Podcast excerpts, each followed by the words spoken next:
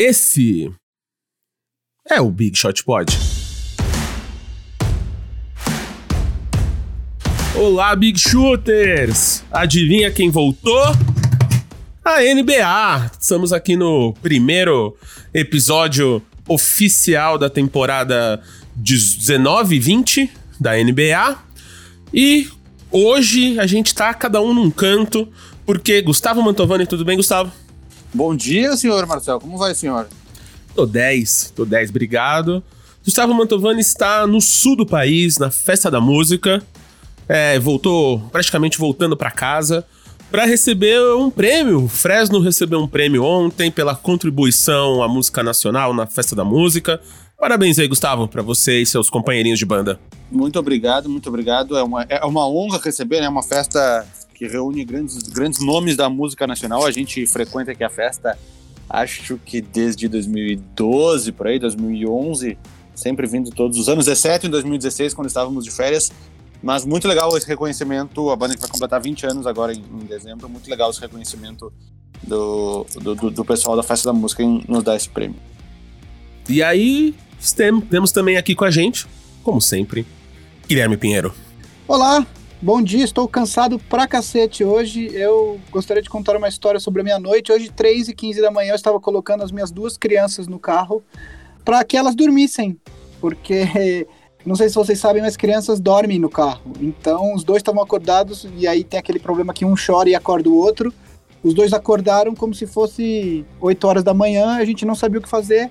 Então eu fiquei das 3h15 às 4h15 da manhã, às 4h30 da manhã, rodando com as crianças no carro até elas dormirem. Então estou cansado muito hoje, mas estamos aqui, felizes por estar com a NBA de volta, graças a Deus, e por estarem aqui falando com vocês, né, meus amigos? Ô Gui, tu tem o telefone da minha esposa? Vocês poderiam conversar os dois, porque eu, quando eu acordei tinha uma mensagem assim, Nenê acordou às quatro e meia. Pelo visto, vocês estavam acordados, podia ficar conversando. Pois é, mas a Sofia, você sabe que ela tem um grupo de amigas de mães que às vezes rola um papo de madrugada. Aí tem que colocar Maria Paula, tem que colocar MP lá, então, a gente aqui, ó, se quiser falar com a gente agora, a NBA voltando, a NBA tá no ar, vamos conversar, vamos trocar mensagem, arroba BigShotPod qualquer rede social. Segue a gente lá, que sempre tem notícia nova, as coisas estão acontecendo mais quentes, ficam nas nossas redes. Segue a gente lá, manda e-mail no bigshotpod.ampere.audio, tudo isso vai estar na descrição do episódio. Já começa a dividir com os amigos. E se você quer fazer novos amigos da NBA, que curtem a NBA, você tem que entrar no Big Shot Pod All Stars, que foi lançado oficialmente semana passada e já tá todo vapor. A gente já tem 10 assinantes. Então 12, já temos 12. 12 assinantes, olha, já temos 12 assinantes. Já estamos. O grupo, o grupo de Telegram tá pegando fogo. Ontem começou o Fantasy, já, já teve o, o draft do Fantasy. Muita coisa acontecendo aí já no, no All Stars. E tá legal, tá legal, tá gostoso. E se você não quer fazer novos amigos na NBA, mas já tem amigos que curtem a NBA, manda para eles o programa. Vamos dividir aí com quem a gente gosta. E aí, meninos, vamos já começar com nossos destaques iniciais.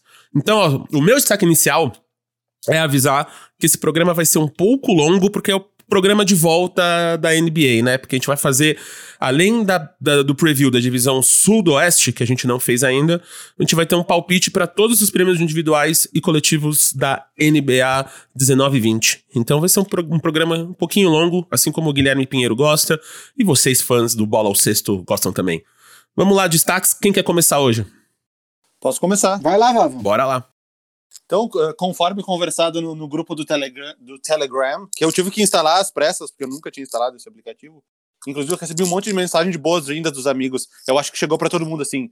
Uh, Vavo acabou de entrar no Telegram. Mas né? chegou. Todo mundo ficou mandando mensagem. Chegou, Vavo. Chega, né? É, quando você entra no então... Telegram, você vai começar a ver agora os seus amigos que vão entrar e você vai aparecer fulano join Telegram. É, eu, eu querendo ser anônimo, colocando nome falso, tudo, não, não serviu para nada.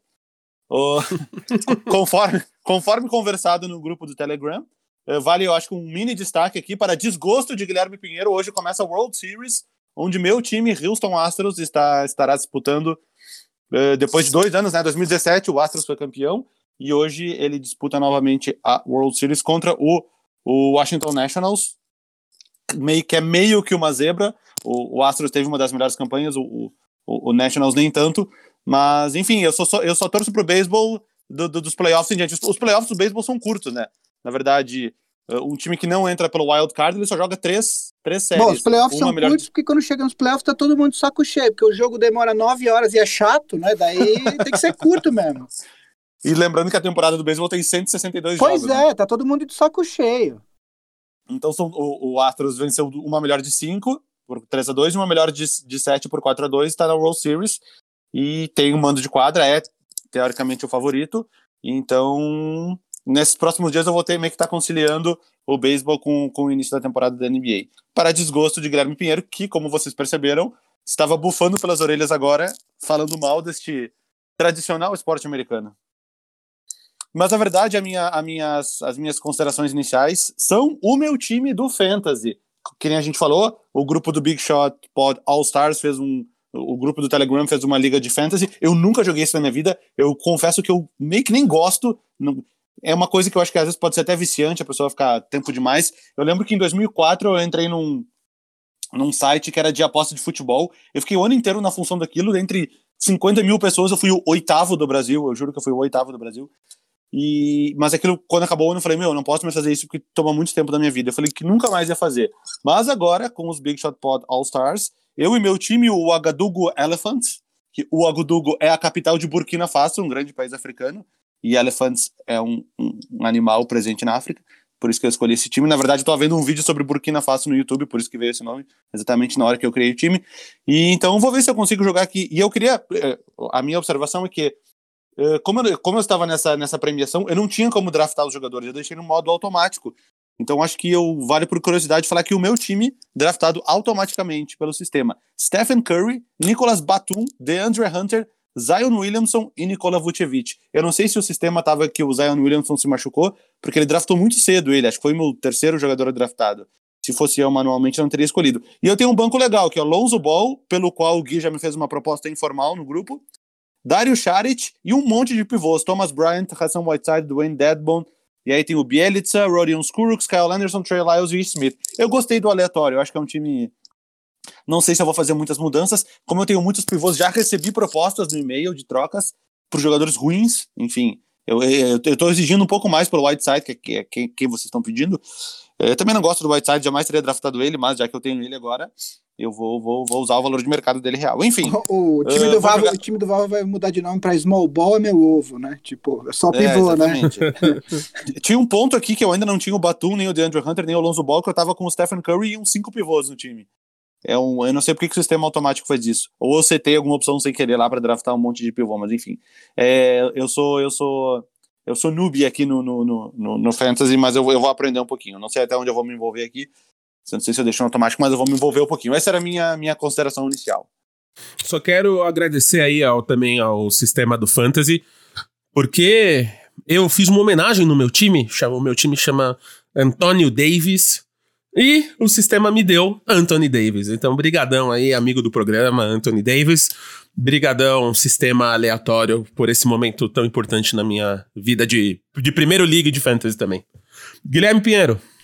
Olha, poderia. Tem muitos destaques, né? Eu poderia destacar é, a, nossa, a nossa querida NBA, que volta hoje, isso vai ser o destaque do programa, então eu não preciso fazer disso um destaque inicial.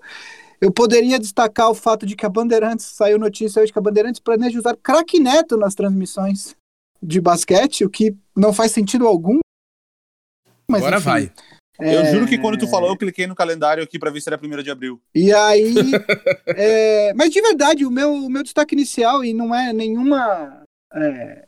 Não é para ser demagogo, cara, é pro, pro pessoal que já apoiou a gente no, no Big Shot Poly All Stars.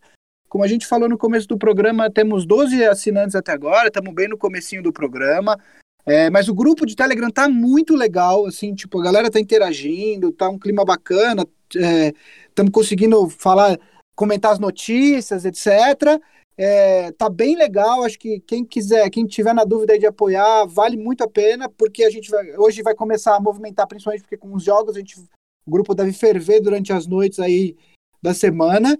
E, e, ontem, como o Valvo disse, temos o nosso, o nosso tivemos o nosso draft da, da liga. É, os membros que entrarem agora não conseguem mais participar da liga porque ela está fechada. Meu time ajudantes do LeBron vem aí com a linha de titular de Kemba Walker, Jimmy Butler, Chris Middleton, Jaron Jackson Jr. e Joel Embiid. É... Conseguiu quatro All-Stars. É... Pois é, é. Tu é mais inteligente que o automático. O meu só me deu dois, e um deles é o Vucevic, que nem vale tanto. E, então temos. Um né? Temos. Enfim, espero que esse time aí possa brigar pelo título da liga, né? Vamos ir aí com tudo aí pra, pra, pra buscar essa taça aí. Mas enfim, de verdade, cara, eu queria agradecer quem já assinou. A gente está bem no começo do programa e como eu tenho frisado para todo mundo, é, a ideia nesse começo é arrumar a cozinha para a gente poder manter o programa funcionando normalmente. Mas com o crescimento do programa de apoio, a ideia nossa é produzir conteúdos exclusivos para assinantes e os assinantes vão ajudar a gente a definir quais vão ser esses conteúdos, né? Então, é, muito obrigado aí para quem apoiou. Vamos embora que a gente tem muita coisa para falar hoje.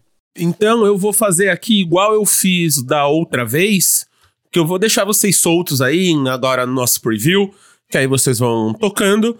Então a gente vai terminar o preview de todas as divisões. A gente vai falar hoje da última divisão que falta, que é a Sudoeste, que conta com Dallas Mavericks, Houston Rockets, que é do Vavão, Memphis Grizzlies, New Orleans Pelicans e Santo Antonio Spurs. Então, meninos, brilhem aí. Eu volto quando a gente for falar dos prêmios no final. Então vamos lá. É, começando aqui, como a gente tem feito, vamos tentar andar mais rápido, porque o programa vai ser muito longo hoje. É, começando pelo Dallas Mavericks, é, vem com um time base aí de Delon Wright. É, aí eu coloquei opções aqui, o Luca Doncic pode jogar de dois, junto com Justin Jackson. Também dá para você colocar Tim Hardaway Jr. de dois e Luca Doncic de três. Aí acho que é uma opção do técnico. Kristaps Porzingis e uh, Dwight Powell ou Maxi Kleber como pivô, uh, parece que o Dwight Powell vem começando os jogos, mas acho que o Kleber pode ser uma opção. Uh, como principais aquisições desse time, eu coloquei o próprio Kristaps Porzingis, que foi adquirido durante a temporada, mas faz 20 meses que não joga, ele está voltando agora, né? É, veio do New York Knicks, como todos sabem. O Seth Curry, que veio do Portland, uh, que foi um dos melhores contratos da off-season, na minha opinião. E o Delon Wright, do Memphis. É, o Trey Burke, eu coloquei como a principal perda. O Dallas, na minha opinião, não teve nenhuma perda muito significativa. Eu coloquei o Trey Burke mais para ter alguém aí nesse campo, né? Eu vou, como o próximo time é o Houston, eu vou começar falando do Dallas e aí depois o Vavo começa falando do Houston, até porque ele, enfim, sabe muito mais do que eu a respeito do time dele.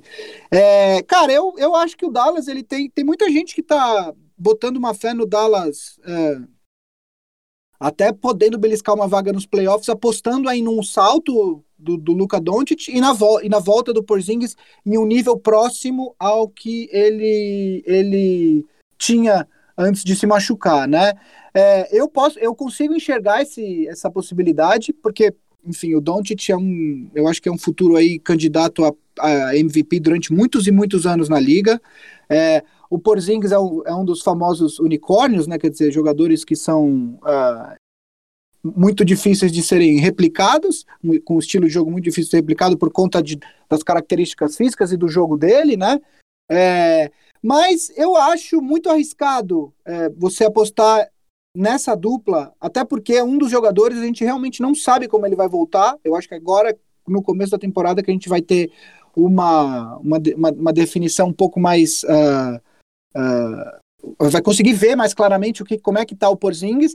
Eu acho muito difícil apostar a dupla em si, em termos de talento, é incrível, pode dar muito certo, mas a gente precisa ter um pouco mais de informação sobre o Porzingis. E além disso, eu acho o resto do elenco muito, muito uh, uh, deficitário, né? Se a gente for parar para pensar, quem que é o terceiro, quem que é o terceiro melhor jogador desse time do Dallas? É o Seth Curry?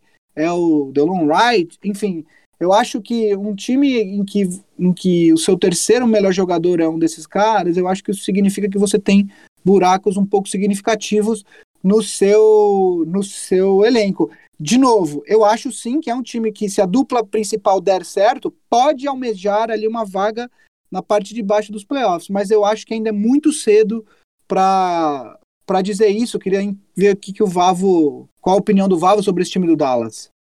É, eu acho que é um time que, que vai almejar a playoffs no futuro próximo, mas não para agora. Inclusive, eles mesmos, quando fizeram aquela troca, pegando um Porzingis machucado do Knicks, foi uma troca feita pensando no futuro e não no, no, num resultado mais imediato.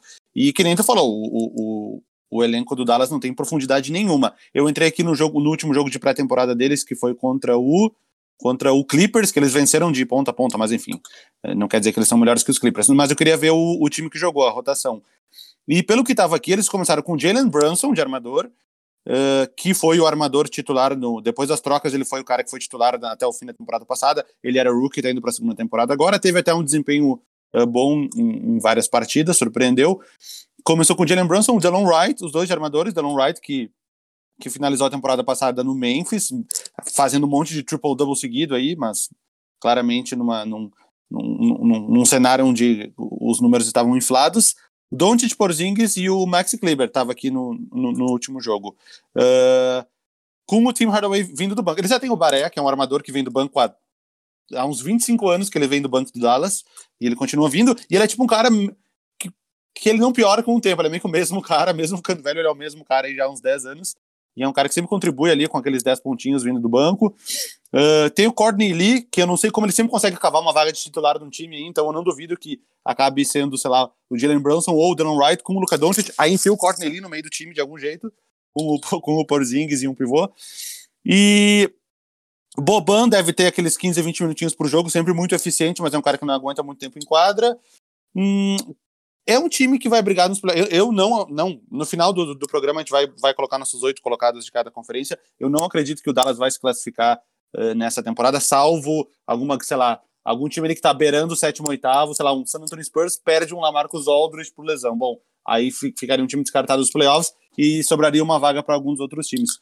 Mas fora isso, eu não vejo, eu não vejo o Dallas como um time para ser para ir para os playoffs nessa temporada é um time jovem, que para daqui a duas. Todo time titular aqui é jovem, acho que ninguém deve ter menos que. Ninguém tem mais que 25, 26 anos aqui, então uh, é um time que, se ele se, se ele se mantiver com os mesmos jogadores nos próximos, nas próximas temporadas, vai ser um time que com certeza vai disputar playoffs aí no, nos próximos anos. É, eu acho que é isso, assim. Eu acho que é um time. Eu acho que é um time que. que é, a, o gap entre o melhor dos casos e o pior dos casos é bem grande, né? E esses times são mais difíceis de se prever. Mas é, é isso, assim, no melhor dos casos pode até beliscar um playoff, mas no pior dos casos o Porzingis não volta nem perto do que ele já foi, e aí o time é Luca Doncic e um monte de, de jogador veterano que não, não, não, não, não pode fazer muito mais do que a gente já sabe que eles já fizeram, né? Então acho que é isso, assim, o Dallas é um time um pouco mais difícil da gente prever por conta dessa, desse gap entre o melhor dos casos e o pior dos casos. Mas, movendo aqui, vamos para o Houston Rockets de Vavo Omantovani, é, time que estava pensando ontem aqui, já adiantando um pouco do meu comentário, eu acho que é a melhor aposta em termos de valor para ganhar a Conferência Oeste na temporada regular. E aí eu vou depois desenvolver um pouco mais sobre isso. É, time base do, do Houston Rockets vem com Russell Westbrook, James Harden, Eric Gordon, PJ Tucker e Clint Capella. Não é muito diferente do que do ano passado, com exceção do. Uma correção, Oi. uma correção. James Harden, Russell Westbrook, Eric Gordon, PJ Tucker Bom, e Clint Capella. Aí a gente. É, eu acho que a gente vai ter momentos em que é, os dois podem jogar ali e revezar as posições. Não, pela, pré-temporada é James Harden e Russell Westbrook. É, vamos ver. Tipo, 80, 90% das, das vezes era, era o Isso a gente vai ter que, inclusive, eu acho que isso vai entrar na nossa discussão sobre o potencial do Houston. A principal aquisição do Houston, obviamente, Russell Westbrook, é, na troca com o Oklahoma. Além disso, coloco aí Tyson, Tyson Chandler e Tabo Cephalosha, dois veteranos, né? É, como... E tem um, tem um outro jogador que chegou, que acho que vale a pena citar, que ele chegou meio, meio despercebido, mas que na pré-temporada ele ganhou muitos minutos e teve um bom desempenho, que é o Ben McLemore. Uhum. Ben McLemore entrou, foi draftado ali em 2013, por ali, 2014. Uh, eh, jogou no Sacramento, aí ele acabou indo pro Memphis, voltou pro Sacramento, tava meio desacreditado, o Rockets foi lá, pegou ele, e na pré-temporada ele mostrou resultado, chutou bem de três pontos, ganhou vários minutos, então com certeza é um cara que vai estar tá na frente, pelo menos nesse momento, vai estar tá na frente do Cephalosha, que é um cara de posição similar a ele, na rotação. Acho que vale a pena citar Legal. Ele. E aí, como principais perdas, justamente o Chris Paul, e aí eu coloquei dois caras que chegaram no Houston no meio da temporada, mas que acabaram tendo alguns minutos, é, uma quantidade de minutos relevante nos playoffs, que foram justamente o Iman Shumpert, né? E o uh, Kenneth Farid, que os dois estão sem times. É, eu considerei uma perda porque eles jogaram bastante nos playoffs até, né? Mas... É, por causa das lesões do ano passado, o Rockets acabou pegando o Iman Shumpert, o Farid e o Austin Rivers. É, Dos três, ficando, o único né? que renovou foi o Austin Rivers, os, dois, os, outros dois se foram. E aí eu queria, então, que o Vavo é, é, assumisse com as opiniões dele sobre o Houston. Eu, particularmente, me preocupo um, um pouco com o banco do, do, do, Rockets, Vavo. Queria ver qual que é a sua opinião. Enfim, manda bala. Olha, uh, eu acho que é um time. Eu, eu, vou dizer, terminando a temporada passada. Eu gravei. Vou fazer um parênteses. Eu acabei de gravar um podcast com o pessoal do For the Win, falando. Sei lá, tipo, uma hora e meia falando só. Eles estão fazendo um, um, episódio de cada time com um convidado que torce para esse time. E eu fui o convidado do episódio do Rockets, eu fiquei uma hora e meia falando sobre o Rockets. Tentando resumir, resumo da história. Rockets era um time que ali teve, teve o. Teve o, o depois da troca do Chris Paul, 17-18, foi o grande ano, era, era o ano para ser campeão. Não conseguiu, muito por causa da lesão, mas não por causa da lesão exatamente, do, do, do Chris Paul ali na, na série contra o Warriors, nas finais do Oeste. O ano seguinte já era um ano que já não se esperava tanto do Rockets, então não foi uma surpresa tão grande ter visto cair nos playoffs. E a expectativa era que, essa, que, essa, que esse time, que não tinha nem muito o que mudar, porque todos os contratos, uh, contratos longos, todos com valores altos, sem espaço no salary cap, do nada veio essa mágica, que foi essa troca do, do Chris Paul pelo Westbrook. Então isso meio que renova, ou renova a esperança, uh, aumenta um pouco essa janela de títulos do Harden, que é um cara que tem aí pelo menos mais uns 3, 4 anos em altíssimo nível para tentar liderar um time para ser campeão. E a, a, a, minha grande dúvida com, com esse time, como que, como que vai se encaixar com, com. Como que o Russell Westbrook vai se encaixar nesse estilo de jogo?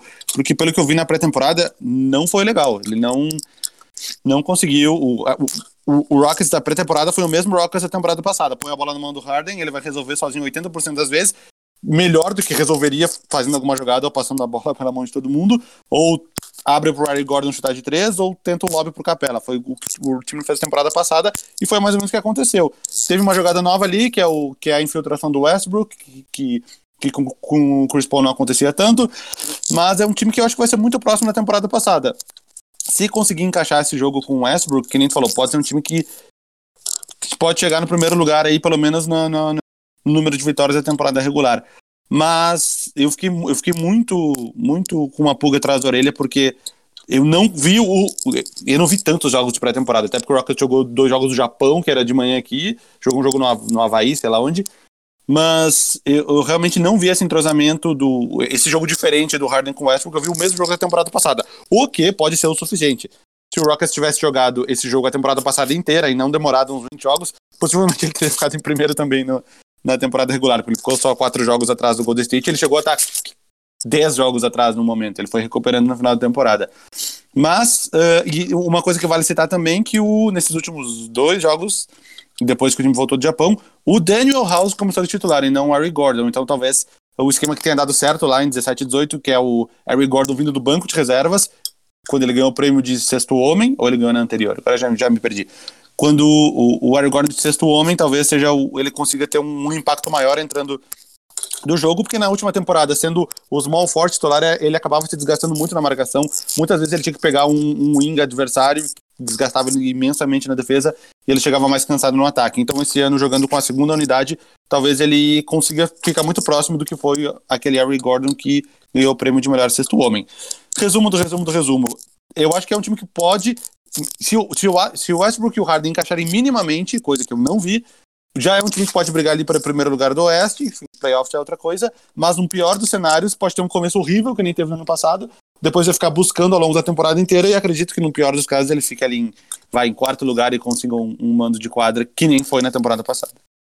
É, eu, eu acho que uh, existem algumas leituras que a gente pode fazer, né? O, o Houston, ano passado, com o Chris Paul, jogava, quando jogava o time titular, jogava basicamente com quatro jogadores fora da, da linha dos três, né? E aí o Capela é, não tão enfiado lá no meio, porque ele até tem um arremesso de meia distância é, interessante, então ele não precisava jogar literalmente do lado do, do aro, né?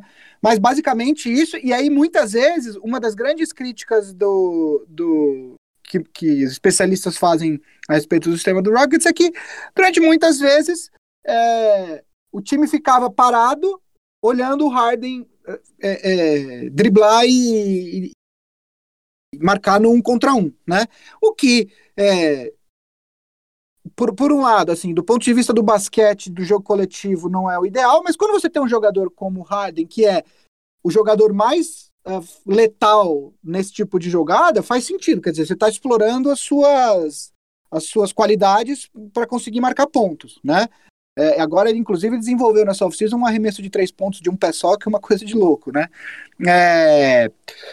Dito isso, com o Westbrook no lugar do Chris Paul, isso muda um pouco de figura, por quê? Porque você é, você tira você tira o, um cara que o, Chris, o, o, Russell Westbrook ele não é um jogador que, que vai preocupar os times parado no canto para arremessar de três pontos.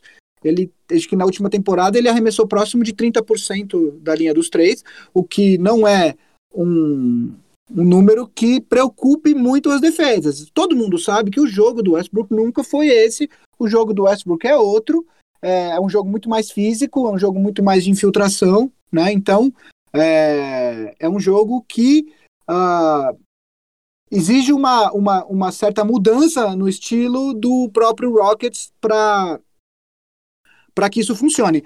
É, aí vem o ponto que o Vavo falou. Talvez com o Westbrook no Rockets, é, eu acho que o que vai acontecer é que o, o Mike D'Antoni ele vai acabar é, escalonando os minutos para que eles não joguem tantos minutos juntos. Eles joguem o começo, joguem o fim dos jogos, mas durante uh, o meio dos jogos, o Westbrook também jogue um pouco com a segunda unidade, como o próprio Chris Paul já fazia ano passado. E aí, sob esse ponto de vista, é interessante você ter o Eric Gordon nessa segunda unidade, porque ele é um exímio chutador de três pontos, né? Coisa que, se a gente olhar para o banco do, do, do Rockets, é, ele não teria se o Eric Gordon tivesse no time titular, né? Então, é, faz sentido que o, que o Gordon acabe jogando mais com a segunda unidade, se a ideia é justamente escalonar os minutos do Harden e do, do do, do Westbrook, pelo menos ali no meio do jogo, né? Então, é, eu acho que existem essas, essas, essas adaptações que o time do Rockets vai fazer, vai ter que fazer para que o Westbrook encaixe direitinho no, no dentro do estilo do Houston. É, eu acho que aí nos minutos finais, eu acho que a gente vai ver um time que, principalmente nesse primeiro mês, primeiro mês e meio, a gente vai ter que entender o que, como é que funciona o time do, do Rockets no, nos minutos finais de uma partida decisiva, porque o Westbrook não vai ficar no banco, óbvio, ele vai estar nesse time que fecha os jogos, e aí você perde um pouco na, na, na questão dos arremessos de três, mas você é, ganha na possibilidade de infiltrações, etc e tal. É, uma estatística que eu vi em um podcast que eu estava escutando ontem, Vavo, é que o Houston, nessa pré-temporada, 60, é um número parecido assim, 60% dos arremessos do Rockets nessa pré-temporada foram de três pontos. O que é um número absolutamente absurdo, né? E o... É, esse, número, esse, número, esse número acaba inflado porque o, os quartos quartos dos jogos normalmente estava sendo sempre as reservas. E essa unidade dos reservas, que é tipo Chris Clemons, o Ben McLemore, era só chute de telescópio. Então, mas aí o cara, só. o cara, então, o cara do... Então os números claramente estavam inflados. O, eu não lembro agora onde é que foi que eu escutei. Eu acho que foi no podcast do Zach Lowe, eu não tenho certeza. É, mas quando ele dá esse dado, o próprio, o próprio jornalista que dá esse dado, e eu acho que não foi o Zach Lowe, foi o convidado dele, é, já faz a referência de que existe uma correlação entre a porcentagem dos arremessos que um time dá de três pontos uh, na pré-temporada para a temporada regular. Então, é, talvez o Rockets apresente uma porcentagem muito próxima disso na temporada regular, acho que é um número interessante. E aí, só uma preocupação minha, como eu disse, eu olhando o banco aqui, eu acho, eu, me preocupa muito o banco do Rockets, assim, porque, porque eu acho que a gente pode. Se a gente olhar aqui, por exemplo, eu não sei o, o, Vavo, você me diz, uh, o, o, reserva do PJ Tucker é Gary Clark, é isso mesmo? Ou o Tabo Cefalocha? Então, veio o, Ryan Anderson de volta agora, né? Que é um cara de, de que, que não conseguiu ser, ter sido muito utilizado nos, play, nos últimos nos outros playoffs, não nesses últimos. Uh, muito pela parte defensiva, porque ele é um cara bem lento na marcação, mas é aquele, é aquele cara que tu deixa parado ele numa, no, no lado para ficar arremessando de três pontos seria uma, um, um substituto do PJ Tucker. Mas tem o Cefolosha também, que pode ser. Na verdade, o, o, o, o, o, power forward clássico, o único que tem no elenco é o, o PJ Tucker. Mas o que vai acabar acontecendo quando ele estiver no banco, que vão ser ali uns 12 minutos por jogo, é o Capela, o outro pivô e um e, e, quatro jogadores de small ball. Isso aconteceu bastante na última temporada, porque realmente não tinha um substituto para ele. Então, o Gary Clark joga muito pouco, e, joga muito pouco. E o PJ Tucker, se a gente for pensar, há 10 anos atrás, ele jamais seria um power forward clássico, né? Porque ele, é, ele tem 6'6", ele nem é tão alto, né? Ele, ele tem até menos, né? Nessas novas medições que fizeram, deu um pouquinho menos ainda para ele. Pois é. Então, é, é, que hoje em dia ele pode ser considerado um power forward, mas há, há, uns 10 anos atrás ele seria até talvez um shooting guard, né? Enfim, é, um, é, um, é um Charles Barkley, ele é um mini Charles Barkley. E aí, é, e aí o, o pivô reserva é o o Tyson Chandler, que jogou no Lakers ano passado, ele começou a temporada até começou a temporada não, ele começou no Phoenix, né? Daí ele teve o buyout, o Lakers assinou com ele. Quando ele chegou no Lakers, ele até contribuiu, mas ele realmente no final da temporada regular estava muito sem energia por, conta da idade, de, já de ter uma idade avançada para um jogador. Então, eu acho que me preocupa um pouco o banco. Dito isso, eu acho que o, o Rockets vai continuar sendo um time de temporada regular incrível. E, e, e, considerando que o Lakers tem muitos ajustes para fazer na, na, na, rotação do time e que o Clippers vai começar a temporada regular sem Paul George e deve rolar o, fa o famoso load management do Kawhi, eu acho que o Rockets é, é o time favorito a terminar essa, essa, a Conferência Oeste na primeira posição, na temporada regular, pelo menos. Se vai ser o time que vai sair do Oeste é uma outra questão que a gente vai discutir depois. Mas eu acho que o Rockets é, um, é o meu favorito a terminar a Conferência Oeste na primeira posição na temporada regular. E aí eu já vou. É, acho que a gente já falou bastante, né? Eu vou passando aqui para o próximo time, que é o Memphis Grizzlies, que é um dos, um dos queridinhos dos, dos nerds de estatística, dos nerds de draft, por conta do time que vem montando, né? Uh, o time base, eu coloquei aí é, Jamorant, que veio no draft, né? Dylan Brooks, Jay Crowder, Jaron Jackson Jr. e Jonas Valanciunas. Uh, como principais aquisições, o, o Jamorant e o Brandon Clark, que foram draftados. Uh, da troca do Mike Conley vieram o Jay Crowder, o Grayson Allen e o André Godala. O André Godala não. O, veio o Kyle Korver, mas que já também não está mais lá, né? Uh, o André Godala que veio uh, do Golden State, porque o Warriors precisava liberar o cap para assinar com o D'Angelo Russell. O Tyus Jones, que é um armador que eu acho um bom reserva, que veio do Minnesota, e o Solomon Hill, que acabou vindo do Atlanta. Ele uh, deu uma rodada nessa off-season e parou no Memphis. Uh, as principais perdas, uh, Mike Conley, que foi para o Utah na troca, né? Acho que foi até a primeira grande troca dessa off-season, né? Sim.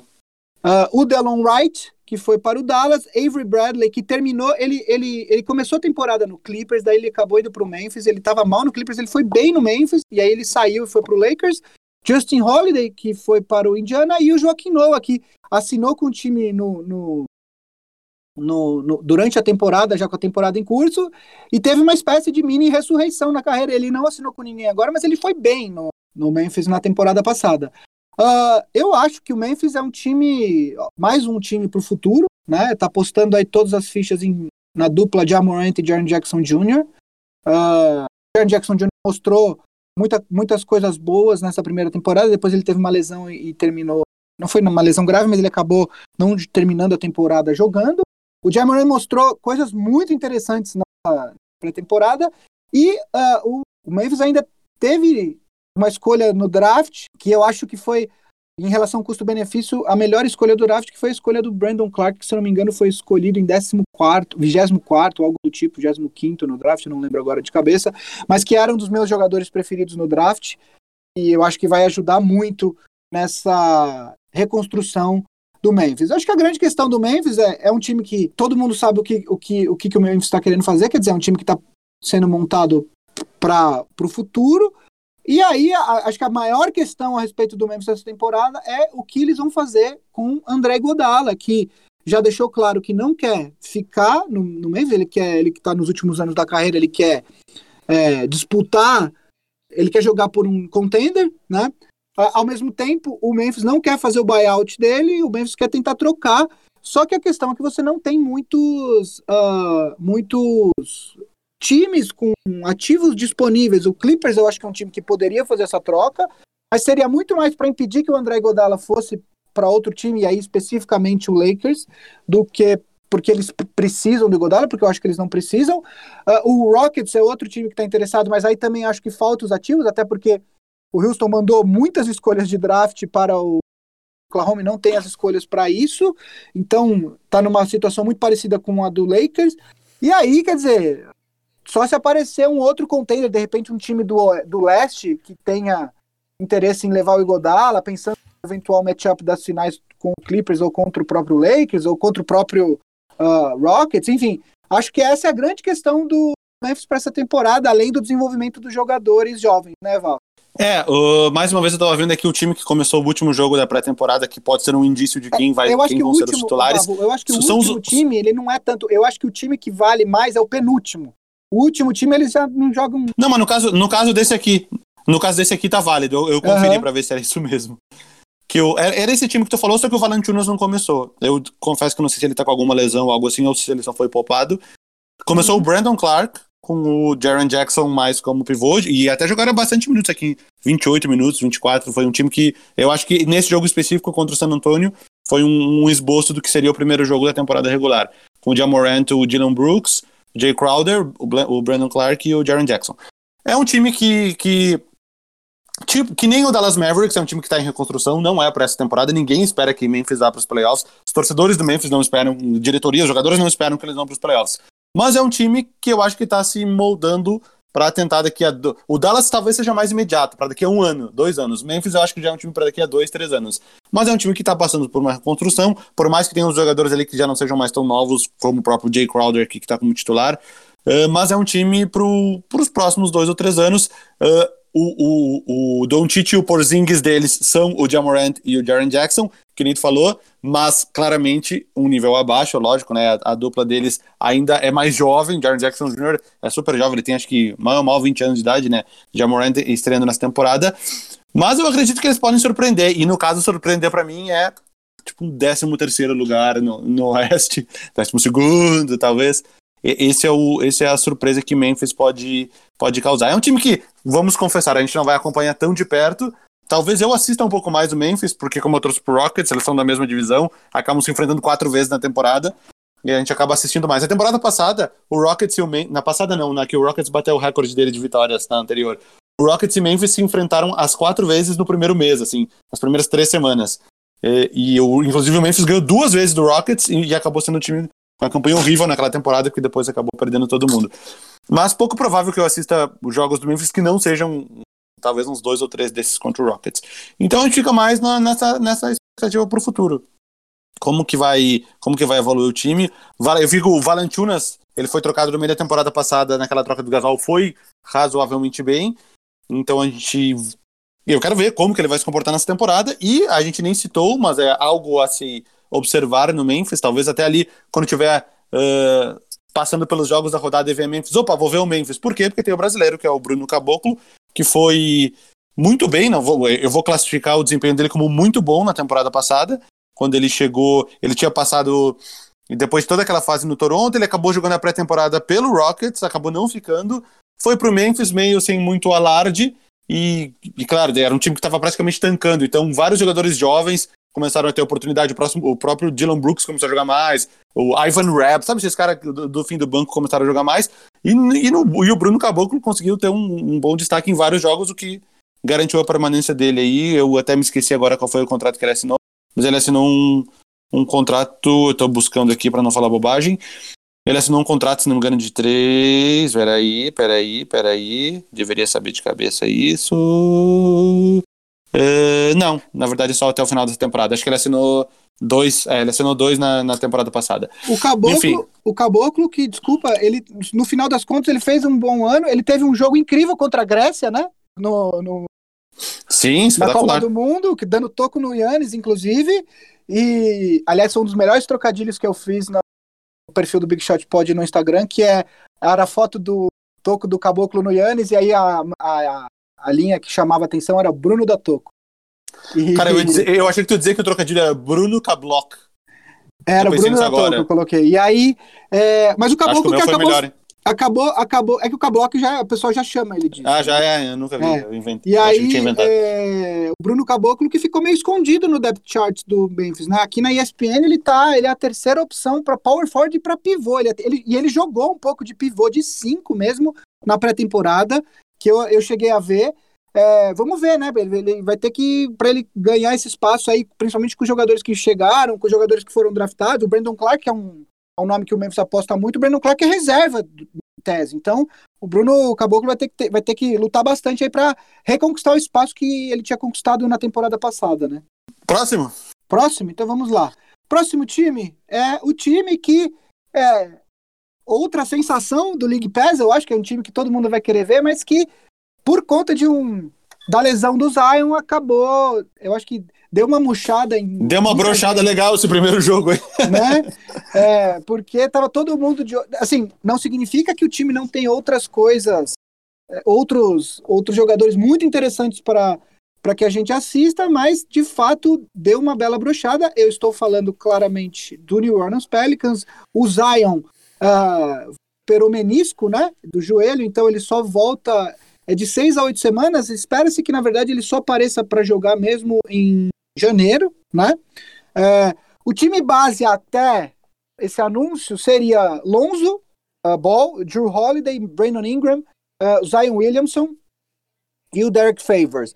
Sem o Zion, uh, eu tô agora olhando aqui o depth chart da ESPN, tá? Então, enfim, possivelmente o Brandon Ingram assume a, a posição do, do Zion, o J.J. Redick entra no time, é, é uma das opções. Por exemplo, de repente pode Né. colocar, para mudar menos, pode colocar o outro pivô, e aí o, o Derek Favors joga de power forward, pode colocar o Jolly Walker for, ou o próprio Jackson Hayes, enfim, acho que Eu acho mais provável isso. Eu acho mais É. provável que entre um outro pivô e, e baixa o, o Derek Favors. o E próprio se entrar alguém, eu não acredito que seja o, o Lonzo Ball, o Holiday e o J.J. Redick juntos, eu acho muito, muito pouco provável. Por mais que o, o Holiday e o Lonzo Ball se garantam na parte defensiva, eu acho que fica um, Não, um tanto tem razão. baixo. um Tanto baixo jogador, esse time. um outro jogador Tem o It One More. O It One More talvez pode fazer Então, um small forward. Um outro jogador que, que jogou, ele chegou a marcar power forward na temporada passada, jogando pelo Lakers, apesar dele ser um shooting guard barra small forward, é o Josh Hart. Ele é mais baixo, mas ele marca bem jogadores maiores, então é, é uma opção para alguns minutos, para não mexer tanto na, na composição do restante da, da linha de cinco. Mas só para a gente. é, vamos lá, as principais aquisições do, do, do, do Pelicans, né? Zion Williamson, Jackson Hayes, Uh, o Nickel Alexander Walker, que é um dos, dos jogadores que eu mais gostei de ver na, na Summer League e na, na pré-temporada, todos do draft. Aí Ball, Brandon Ingram e Josh Hart, que vieram do Lakers na troca do Anthony Davis. Uh, o J.J. Redick, que veio uh, do Sixers. E o Derek Favors, que veio do Utah. As principais perdas, justamente, o Anthony Davis. O Julius Randle, que foi para o New York Knicks. E o Alfred Payton, que também foi para o Knicks, que teve uma sequência de quatro triple-doubles seguidos, né? Tem quatro ou cinco, né, Val? Eu acho que cinco, acho que foram cinco até. Acho que foram até cinco. Que, enfim, eu acho que eram jogadores que jogavam minutos consideráveis aí na, nesse Pelicans do, ano passado e que são perdas relevantes. O, o Pelicans é um time que, eu vou passar a palavra para o mas é um time que aparentemente está se reconstruindo de uma maneira muito mais rápida do que acontece quando você perde um talento como o Anthony Davis, né, Val? O que, que você imagina para esse time do, do, do Pelicans esse ano? Bom, o Pelicans, já falamos muito sobre Anthony Davis. Eu acredito que, dadas as circunstâncias, que era o desespero do Lakers em conseguir o Anthony Davis, eh, eles acabaram conseguindo um, um, um pacote bom de retorno. Uh, dois jogadores do qual se espera muito no futuro: o Lonzo Ball, o Brandon Ingram, mais o Josh Hart, que é um, um, um jogador pelo, o, pelo qual o Gui é um grande entusiasta, que já, já citou várias vezes. Contratações pontuais boas. O Derek Favors. O Derek Favors é um, um, mini parênteses sobre ele. Esses rankings de 100 melhores jogadores da temporada sempre tem o Derek Favors muito bem colocado. Eu acho que eu já citei isso em um, um, episódio, quando eu tava falando daquele quiz que eu joguei. Enfim, eu não consigo ver tanto no Derek Favors que todo mundo vê, mas, enfim, aparentemente é um jogador muito bem cotado por pessoas que talvez assistam o NBA mais do que eu. E o J.J. Redick é um cara que não, não nos esqueçamos, o jogador, depois que o LeBron não se classificou na temporada passada para os playoffs, J.J. Redick é o jogador que mais playoffs seguido está disputando na NBA. Ele, ele, disputou inclusive todos desde que ele entrou na NBA, se não me engano foram 12 ou 13, eu vou entrar aqui para não falar besteira.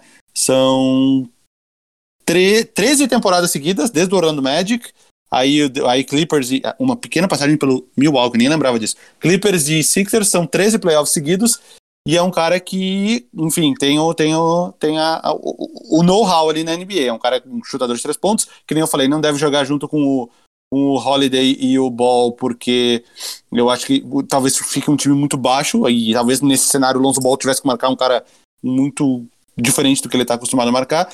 E, e eu já eu cogito talvez a possibilidade, não sei o que tu acha aqui, porque tu conhece o Lonzo Ball melhor que eu, de talvez começar com o Drew Holiday e o JJ Redick, pelo menos nesse momento inicial do jogo, para ganhar um pouco mais de arremesso de longa distância, coisa que o Lonzo Ball obviamente não tem. E o Lonzo Ball é aquele cara que vem do banco de reservas, às vezes joga até meio Lou Williams, assim, joga 30 minutos por jogo, mas vindo do banco de reservas para o time ter aquele punch inicial com mais arremesso de três pontos.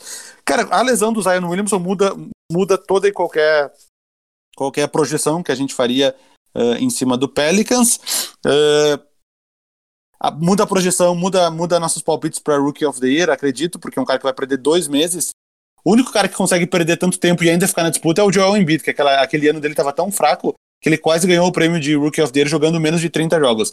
Mas nesse ano acredito que não vai ser o caso. O Zion que vem a perder aí dois meses de temporada, uh, chances muito grandes que ele acabe não vencendo esse prêmio de Rookie of the Year, mesmo colocando números muito altos na volta dele, e a gente sabe que o prêmio de Rookie of the Year acaba sendo quase sempre uma questão de números, né? Enfim.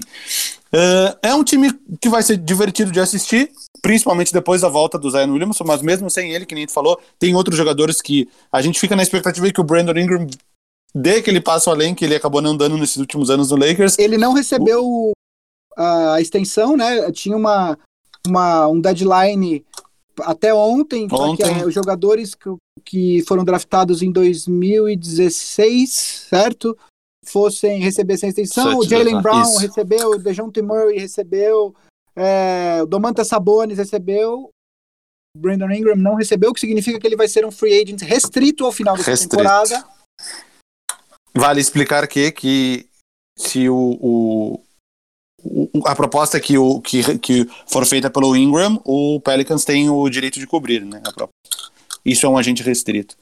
Uh, sobre o Pelicans, acho que tem o Jelly Walker, que quando ele uh, chegou na temporada passada, ele começou muito bem, depois deu uma queda, mas dado que não se esperava mais absolutamente nada dele na carreira, foi até um, um, um, um bom recomeço na temporada passada. Talvez ele entre de pivô jogando mais minutos, com, junto com o Derek Favors, porque o Okafor é bem fraco na defesa, o Favors pode dar uma ajudada ali, mas ele também talvez perca um pouco de arremesso, então aí talvez tenha que entrar o J.J. Redick, enfim, tem muitas possibilidades uh, esse time do Pelicans. Para mim, eu, eu, eu já falei, eu já tenho meus oito times definidos do Oeste há muito tempo que vão para os playoffs. Se algum vai, pode ter uma chance a mais de surpreender, talvez, fora o Dallas Mavericks, que talvez tenha um teto um pouco mais alto por causa do Porzingis, eu acho que o Pelicans seria esse segundo candidato. É, então, eu, eu, eu acho que tem muitas histórias, né, uh, ao redor desse time do Pelicans, da reconstrução rápida que o time teve. É, por partes. A primeira questão sobre o Zion. O Zion é, é um problema é, que todo mundo sabia que ele podia ter, quer dizer, ele é um jogador. Alguém no grupo do Big Shot Pod All Stars mandou uma curva, um gráfico ilustrando uh, a altura e peso a dos altura jogadores. e peso dos jogadores e, e o Zion é muito fora da curva, é muito fora da média.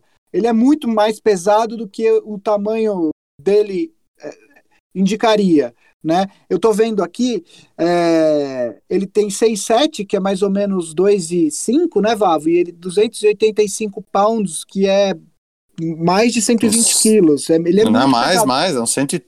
É um 130, 265 é. é por aí, é 120 mais ou menos. Então, mais 10, é um 130. Tá falando de 130 quilos. É, o que, não, assim, peso, peso e altura não é uma relação direta, né? Então. Lembrando que músculo, músculo pesa mais que gordura, né? Exato. Né? Então, então a gente tem que ver. Às vezes o cara tem um frame maior. Existem pessoas que são mais, mais esguias, existem pessoas que são mais parrudas, e o Zion claramente é uma dessas pessoas que é mais parruda. Dito isso, é, os ligamentos e as cartilagens de joelho, tornozelo, essas coisas, eles têm um por mais que o seu frame seja maior, é, eles têm um limite de peso. E uma das grandes questões do Zion é que falavam que esse peso dele ao longo da carreira dele pode ser uma complicação para ele quando ele ficar mais velho. Aparentemente, isso já aconteceu agora. É, então ele já vai operar menisco. Antigamente, antigamente que eu digo aí nos anos 70, por exemplo, tem vários jogadores de futebol que meu pai me contava que depois da cirurgia de menisco acabavam, porque não tinham mais condições de jogar. E hoje em dia, menisco é uma, é uma coisa é, super simples de se resolver, né? É, dito isso, com relação ao prêmio de Rookie of the Year, o Zion tem um hype tão grande que se ele voltar em janeiro e tiver um mês normal como se espera dele, eu acho que, que ele volta a ser o favorito ao prêmio de Rookie, viu, Vavo? Porque o hype dele é muito alto. Se ele tiver um mês, entre aspas, normal do que se espera dele, do que ele apresentou na pré-temporada, eu acho que ele rapidamente volta a ser o favorito é, do, do ao prêmio. Sobre... É, lembra, só, só, falando em hype para Rookie of the Year, lembra quando o Anthony Davis chegou na NBA com o maior hype dos últimos tempos, que ele foi disputar o, o, jogou com a seleção americana e tudo sim, mais. Sim. Ele, ele ganhou, se não me engano, ele ganhou um voto para Rookie of the Year. Apesar é. do hype, o que valeu mais a pena foram os. O que valeu mais na, em consideração foram os números do Damian Lillard, que ele ganhou com folga. Acho que ele ganhou todos os votos menos um, algo assim. Então, às vezes, só o hype, se não, se não for, se não, se ele não devolver números, normalmente a corrida para rookies depende muito dos números. Se ele não devolver números, é capaz dele, dele ficar numa situação parecida com a do Anthony Davis. É, esse era só o meu pensamento. Pois é. Uh, além disso, você tem dois rookies. O Jackson Hayes, que é um rookie que, que até foi bem na, na, na Summer League, ele é, um, ele, é um, ele, ele é um pouco mais cru, eu diria. Então eu acho que ele. O Pelicans vai ter. Ele começou a jogar basquete, inclusive, acho que no último ano do high school, porque ele jogava futebol americano, só que daí ele ficou muito grande. Ele tem 6'11, se eu não me engano, ele ficou muito grande para jogar futebol americano e aí ele foi jogar basquete. Então, até a questão de fundamentos, ele é muito mais cru do que os outros jogadores, então imagino que o Pelicans vai tomar um pouco mais de cuidado com ele. E o Nick é o Alexander Walker, que eu acho que esse sim vai ser um jogador que vai fazer parte da rotação.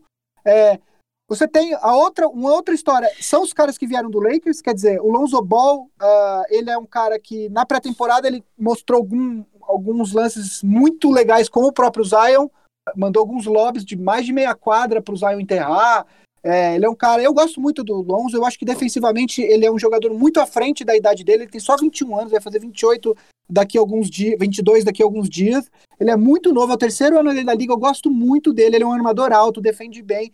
É, se ele melhorar um pouco a questão dos arremessos, e ele, o, o, o arremesso dele já está diferente em relação ao ano passado. Eu vi, eu vi dois jogos do, do Pelicans na pré-temporada e o arremesso dele está diferente tá? Então, eu acho que o torcedor. É, a, a, eficiência não, a eficiência não tá tão diferente assim. Ah, sim, ele teve um jogo mecânica... que ele foi 3 de 8, ele foi 3 de 8 e acho que um outro jogo foi, foi, foi por aí também, quer dizer, já dá 40%, 38%, já é, uma, já é bem melhor do que ele vinha é, fazendo. É, eu acho que o Zion, ele não é. O Zion, o Lonzo não é um jogador que para você esperar 20 pontos por jogo, é para você esperar 14, 15 no melhor dos mundos, só que 12 assistências e muita ajuda na defesa. Ele, ele é um jogador que pega muitos rebotes, ele teve média acho que de 6 no primeiro ano dele, 5 e pouco no ano passado. Teve média de 7 rebotes no primeiro ano, 5 e 3 no ano passado. A grande questão do, do Lonzo é que ele tem ele é a durabilidade, né? ele jogou só 50 jogos na primeira temporada e 45 na segunda temporada. Ele tem problemas com lesões, ele ainda não mostrou a durabilidade que, se, que, que é necessária para um jogador uh, chegar no alto nível. É, a outro jogador é justamente o Brandon Ingram, né? Que já é um ano chave para ele. Esperava muito do Ingram na quando ele veio no draft. A, desse, a, existia muita gente que achava que ele tinha que ser a primeira escolha à frente do Ben Simmons naquele draft. É, o debate era real na época e ele, ele demonstra sempre flashes, né? Ele nunca, ele nunca consegue ter uma sequência longa onde ele mostra e fala esse é o Brandon Ingram. No final do ano passado, antes dele se lesionar, e ele também é um jogador que, que teve problemas com, lesões, ele é, ele mostrou, ele, ele, ele precisa muito da bola. E aí, uma outra questão que, que o pessoal é, coloca a respeito da saída dele para o Pelicans é justamente você tem muitos jogadores que precisam da bola. Né? Então, talvez o Ingram jogar como um cara que fica parado no canto apenas para arremessar de três pontos não seja o melhor dos cenários para ele. Ele se existe algum jogador que eu acho que pode ser usado aí como moeda de troca para o Pelicans fazer mais algumas mudanças, é justamente o Ingram. De qualquer forma, diga. Não, eu ia dizer só, só, só, só ah, finaliza aí que eu quero falar uma coisinha do Lonzo Ball depois. Não, então, eu acho que o Pelicans é um time que é impressionante como a, a, a lesão do Zion tira muito desse brilho que todo mundo falava. Ah, eu quero ver o Pelicans, quero ver o Pelicans. Sem o Zion, eu não sei se todo mundo quer ver o Lonzo quer ver o Brandon Ingram. Eu gosto, eu gosto dos dois jogadores, eu gostaria de ver. Gosto dos outros rookies do, do, do Pelicans, mas realmente a saída do Zion dá uma brochada. É, muita gente apostava, inclusive, que o Zion poderia dar uma. Se o Zion. O papo que rolou, assim, se o Zion entrar na liga já como dos 20, 25 melhores jogadores da liga, esse time do Pelicans vai brigar por playoffs. Agora, como ele teve esse problema de lesão, possivelmente a, a, o começo do Pelicans não vai ser tão bom e acho mais difícil que o time acabe pegando playoffs. Não, o que eu ia falar do Lonzo Ball é que às vezes eu, eu acho que os highlights às vezes traem a gente. Ele chutou 9 de 29 nessa preseason, 31%. Que é pior do que a temporada passada, que foi 32,9. Pois é. Ou seja, às vezes os highlights nos traem, né? Porque, vejam, o arremesso dele mudou. Aí põe um vídeo dele acertando 5 bolas de 3 pontos. Sim, mas não coloca das outras 19 que ele errou. Pois é. A questão é, é às vezes os highlights traem. A questão é. também é como ele errou, porque no Lakers tinha muito airball, assim, tinha muita bola que você falava, nossa, você não passou nem perto de chegar na sexta.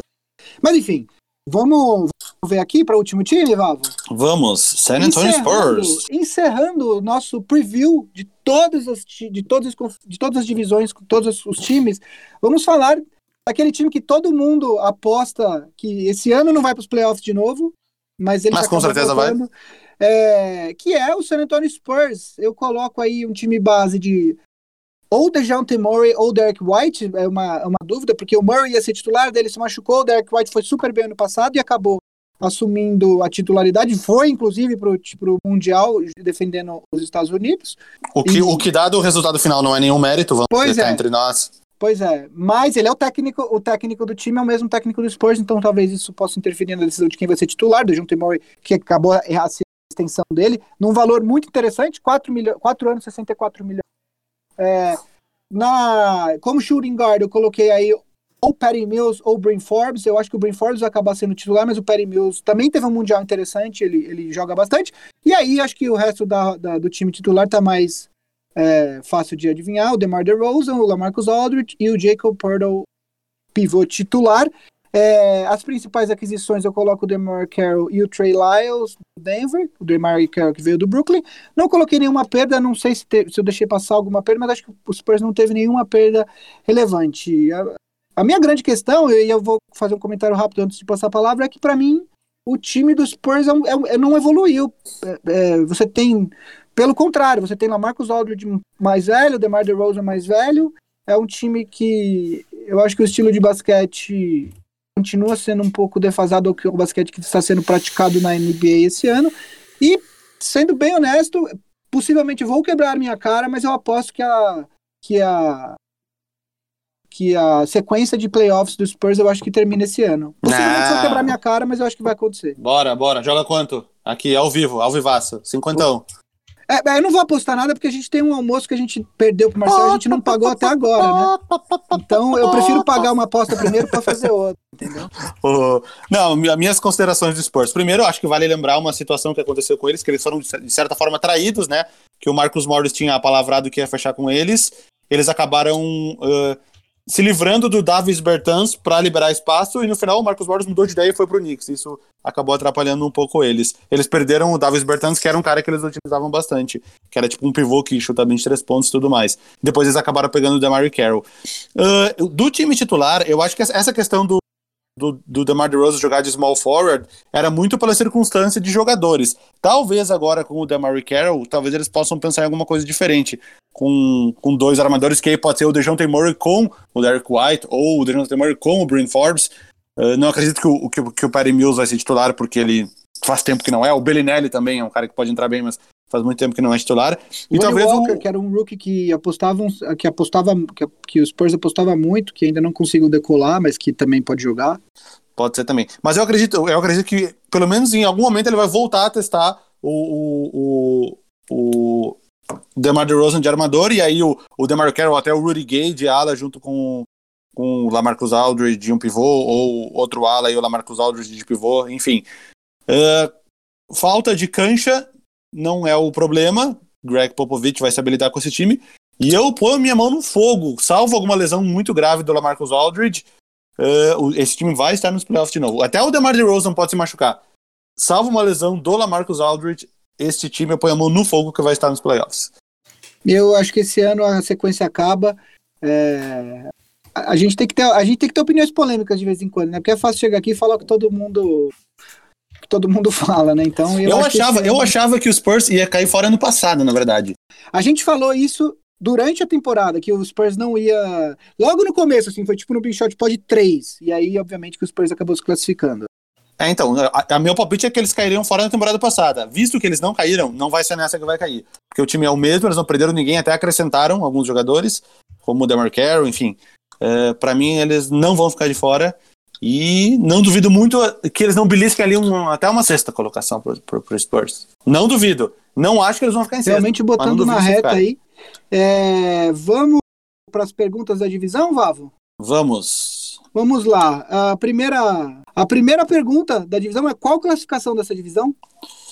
Uh, acho que Houston em primeiro é meio que um lock, né? Pouco provável que não sejam o primeiro.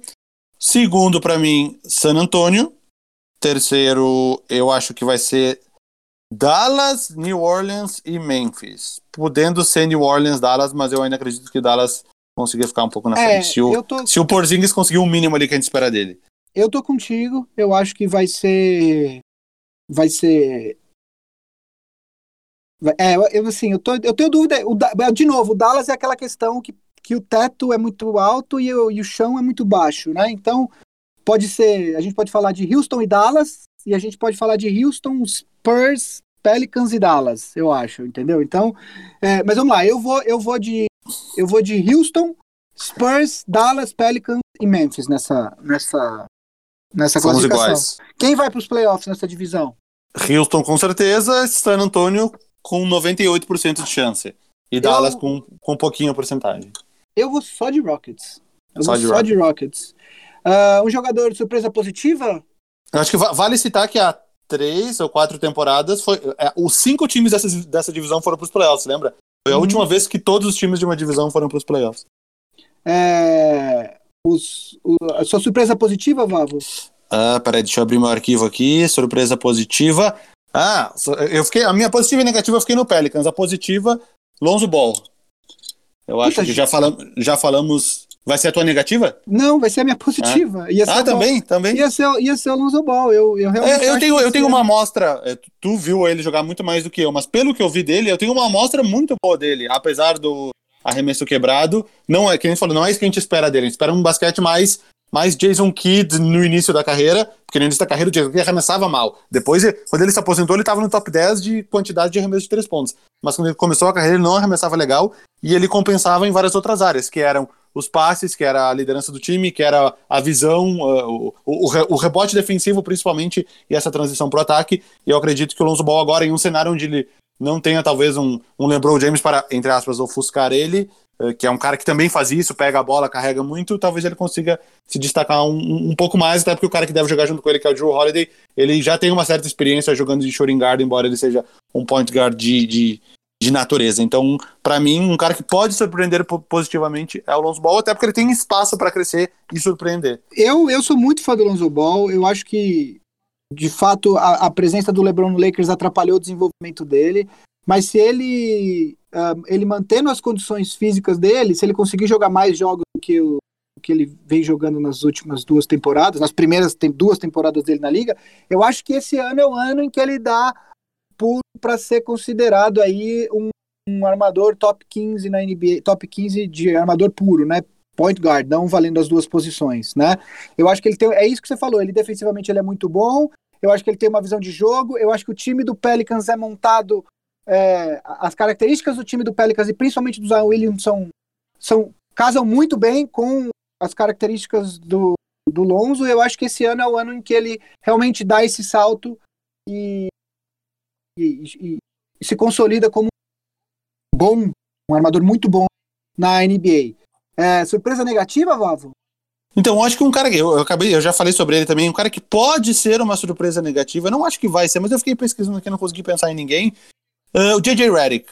JJ Redick, nem eu falei, é um cara que incrivelmente ele vem crescendo, ele já tá com 34 anos de idade e as últimas duas temporadas ele bateu o recorde de pontos da carreira dele. Ele, vinha, ele vem numa crescente, ele é um cara de, de 6, 7 pontos por jogo, foi para casa dos 10, 11, 14, 15, 16, as últimas duas 17 e 18. Mas agora nesse cenário onde talvez ele não se encaixe tão perfeitamente no esquema do time, talvez uh, o, o, o Pelicans esteja esperando uma coisa dele, que ele fez nos últimos aí, dois anos em Filadélfia, talvez ele não consiga entregar. Eu não acho que ele vai ser, mas eu acho que existe uma, uma chance desse, desse experimento com o Relic do Pelicans não dar certo, e aí ele estragaria. Eu acho que é muito grande, independente de ele jogar bem ou mal, é muito grande a chance dele estragar essa sequência dele de, de 13 playoffs seguidos. Legal. Então, com isso, encerramos as nossas. E o teu negativo? Ah, o meu, nega... o meu negativo, cara, eu vou, eu vou esse ano, de novo, double down no meu take sobre o Spurs. Eu acho que a minha surpresa negativa vai ser o Spurs. Eu acho que realmente esse ano é o ano que eles batem na parede e não conseguem. Eu tava olhando o Oeste, o Oeste é muito, muito, muito bom. Assim, tipo, é muito bom.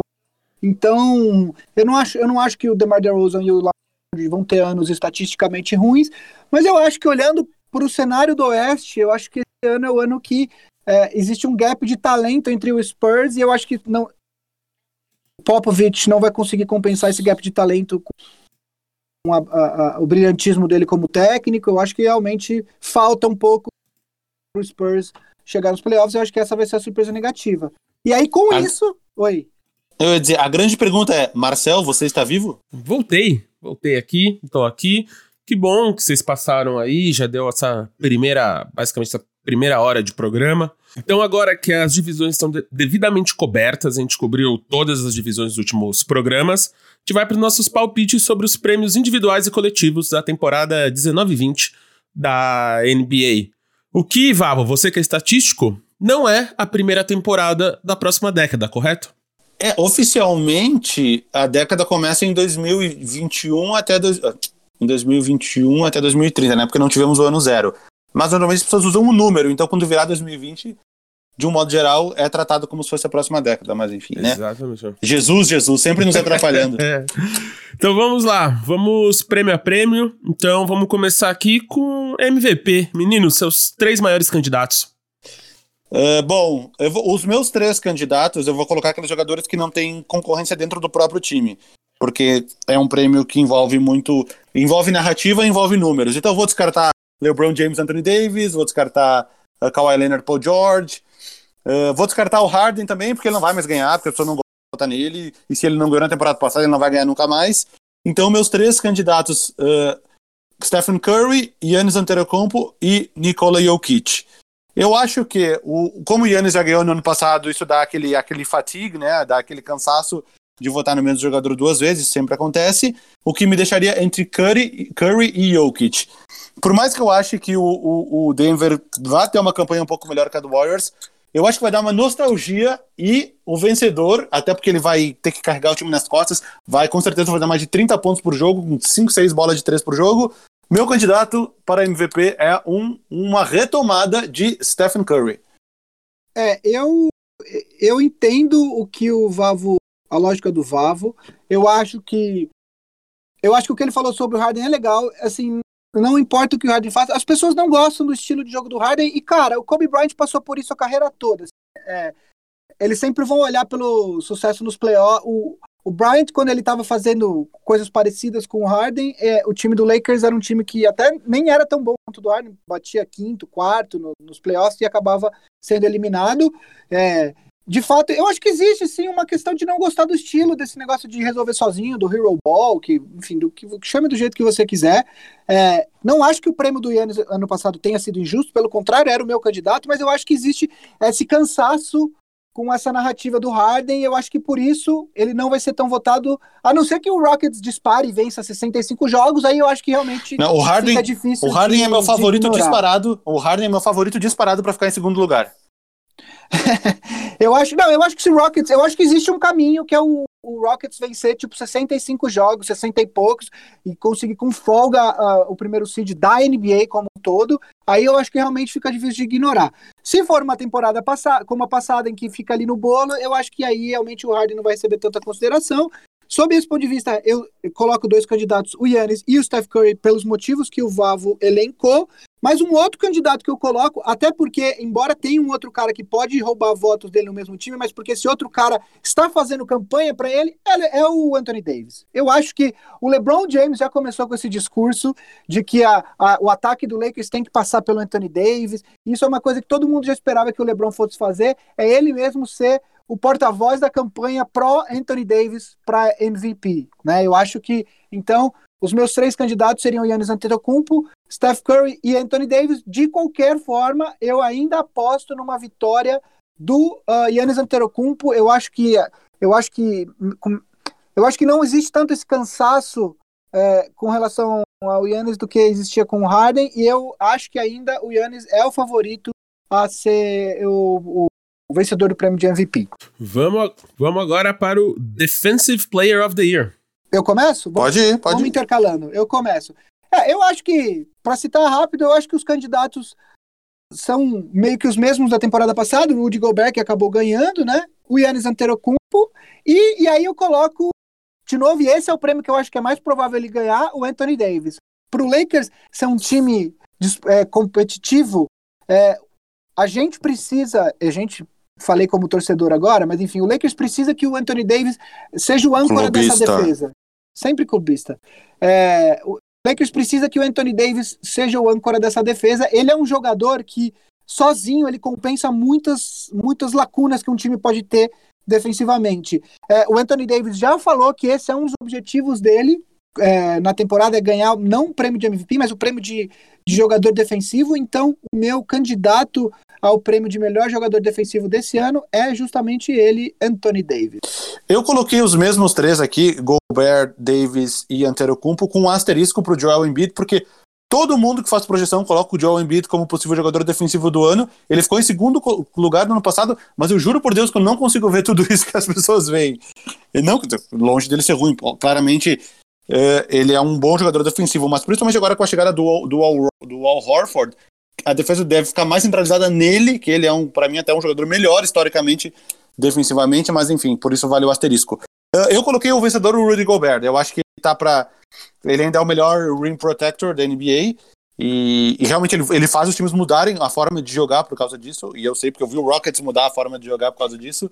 E pra mim ele, ele tá criando uma mini dinastia a la Ben Wallace, que foi que ganhou ali um quatro prêmios. Ou o Dwight Howard, Dwight Howard também, mas o Ben Wallace foi um cara que ganhou no intervalo de cinco anos. O Ben Wallace ele ganhou quatro vezes.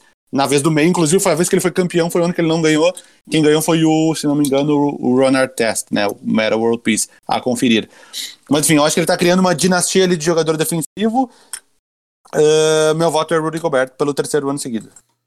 E vamos agora para Most Improved Player. Bom, vamos lá. Eu. Existem alguns candidatos aí olhando para o cenário da NBA que eu gostaria de destacar, né? É, um deles, eu acho que se ele der o salto que se espera dele, talvez seja o favorito, que é o Jason Tatum, né? Eu acho que esperava-se um salto dele na temporada passada que ele não deu, e como ele é um nome grande do Celtics, eu acho que se o Celtics tiver uma boa campanha e, e o Tatum mostrar um, um, um desenvolvimento significativo, ele é o favorito a esse prêmio. Uh, um outro cara que eu gosto pelas condições que ele vai jogar temporada é o Shai Gilgeous Alexander, que agora ele, ele teve uma, uma, primeira temporada de certa forma surpreendente no Clippers e agora trocado já com uma das peças do, da reconstrução desse time do Oklahoma e considerando-se que espera-se que o Chris Paul seja trocado, se ele vai ser trocado ou não, outra questão. Então eu acho que o Shai Gilgeous Alexander é um candidato interessante e um outro cara que é, outros dois nomes que eu consideraria aí: Marvin Bagley no, no, Sacramento Kings, que eu espero bastante dele nessa temporada, uh, e o, o, próprio Lonzo Ball, que é, como a gente disse, é a surpresa positiva pra gente na, na temporada. Nessa temporada na, na, na divisão do Sudoeste.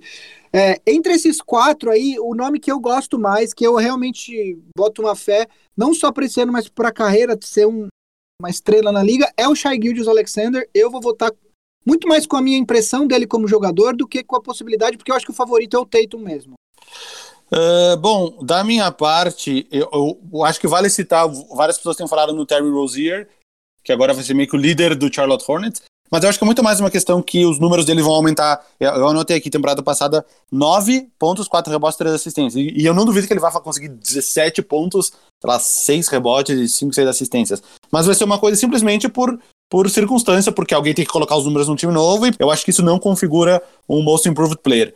Uh, vou citar também o é que ele vai ter números, que ele vai ter números bons é fato. O problema é que o time vai ser muito ruim. E não significa então, que ele evoluiu. Não significa que ele exato, evoluiu. Só exato, significa exato. talvez que ele jogou mais minutos em uma circunstância diferente.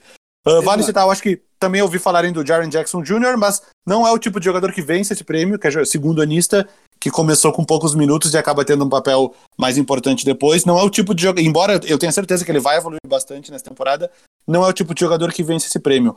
O meu candidato a Most Improved Player é um cara que, para mim, tavam, ele estava sendo estavam puxando o tornozelo dele, ele, ele, não, ele não, tinha espaço para crescer devido a todo mundo que estava em volta dele, e agora, numa circunstância diferente, talvez ele consiga, que é o Malcolm Brogdon, que foi para o Indiana Pacers. Uh, deve ter um papel mais, mais importante do que ele tinha no Milwaukee, porque no Milwaukee era o Eric Bledsoe, que era um cara que ficava bastante tempo com a bola, Yannis Antetokounmpo, obviamente, Chris Middleton recebendo muita bola, Brook Lopes chutando bola de três, e muitas vezes ele acabava sendo a quinta opção. E ele teve uma temporada boa, mesmo com esse papel reduzido, ele conseguiu uns 50, 40, 90, né, de, de, nas porcentagens, que é uma coisa raríssima na história da NBA, que aconteceu, sei lá, nem 10 jogadores conseguiram, ele conseguiu 50% de aproveitamento nos arremessos, 40 de 3 e 90 no lance livre, e acredito que agora, tendo um papel maior no Indiana, ele, no, no Indiana Pacers, talvez ele consiga dar esse passo. Esse prêmio é dificílimo de se prever quem vai ganhar, mas eu acho que dos jogadores que têm um espaço para evoluir, que não são muitos, não são, não são é, é, uns dois ou três por time no máximo que tem chance de ganhar esse prêmio. É, eu acho que o Malcolm Brogdon é um cara que pode talvez conseguir dar esse passo. É dificílimo acertar esse prêmio, dificílimo. Eu acho que pouquíssimas pessoas acertaram ele até hoje é, palpitando, mas enfim, Malcolm Brogdon o meu. Rookie of the Year.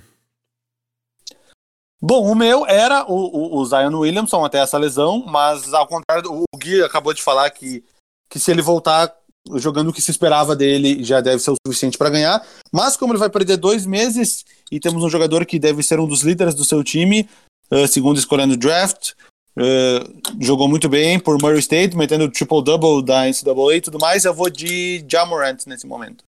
Aí meus outros candidatos são o Zion Williamson e o Tyler, Tyler Hero, do, que jogou uma pré-temporada muito boa pelo Miami.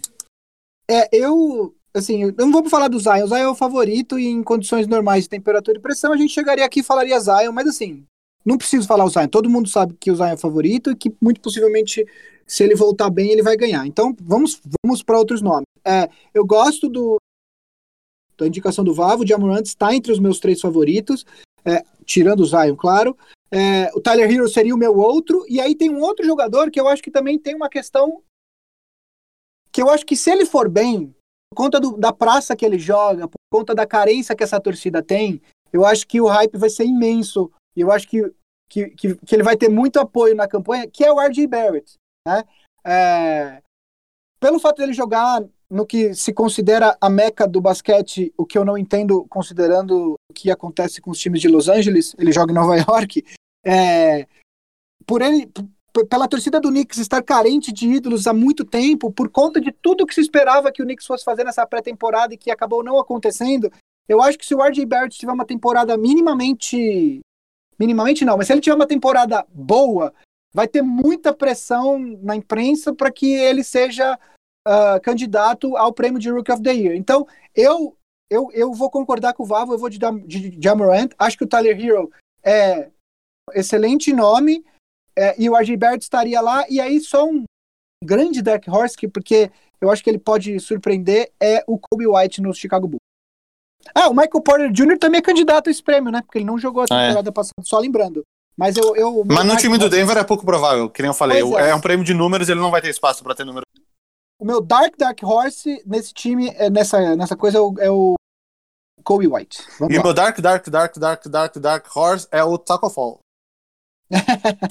é o Dark and Large, né? Oh, tipo... O Boston tá, Boston tá sem pivô. Saiu o Horford, saiu o Aaron Baines. Numa dessas ele entra ali e resolve. Vai, vai que. vai que. Eu vi um vídeo dele metendo quatro bolas de três seguidas no treino? Aí, ó. Ah, mas vídeo de treino não dá, né? Por favor. Vamos lá? Coach of the Year. Eu começo tu, você começa. Pode ir, pode ir que o meu vai, o meu vai surpreender. Olha só, Vavo botando na reta. Bom, vamos lá. Eu acho que Coach of the Year é, é um prêmio é um prêmio muito complicado porque os times bons, por exemplo, veja a situação do Doc Rivers. O Doc Rivers hoje é o favorito na, nas apostas. Mas o, mas o time do Clippers todo mundo espera que seja bom. E se você tirar o Doc Rivers e colocar outro técnico, não necessariamente vai ser a mesma coisa, mas pelo elenco você sabe que o time vai bem, né? Então a questão é quantas vitórias a mais é, o técnico obviamente que não dá para quantificar exatamente, mas quantas vitórias a mais esse técnico poderia arrancar de um time que outro técnico mediano não arrancaria, né? Então, acho difícil votar no Doc Rivers. É, eu vejo algumas, algumas, algumas questões. É, eu acho que, em termos de narrativa, o próprio Frank Vogel tem até uma narrativa mais, uh, mais, mais possível do que a do Doc Rivers, porque muita gente espera, inclusive, que ele seja demitido, que o Jason Kidd assuma eventualmente. Né? Então, é, eu acho que o Frank Vogel seria até um candidato mais. Eu, eu tenho dois nomes que eu gosto. É, eu gosto do Mike Malone, do Denver, e eu gosto do Quinn Snyder, do Utah Jazz. É, eu vou ficar nessa. Por conta de toda a off-season, por conta do que se espera do, de um salto de evolução, o time do Denver que ainda não terminou em segundo lugar na temporada passada, então não seria uma surpresa. Eu vou ficar com o Quinn Snyder, seria o meu voto. Bom, o meu voto surpreendente Ó, meus três candidatos eu coloquei o Mike Malone, que eu considero até que foi um pouco injustiçado na temporada passada, mas tudo bem, o prêmio ficou em boas mãos com o Mike Budenholzer.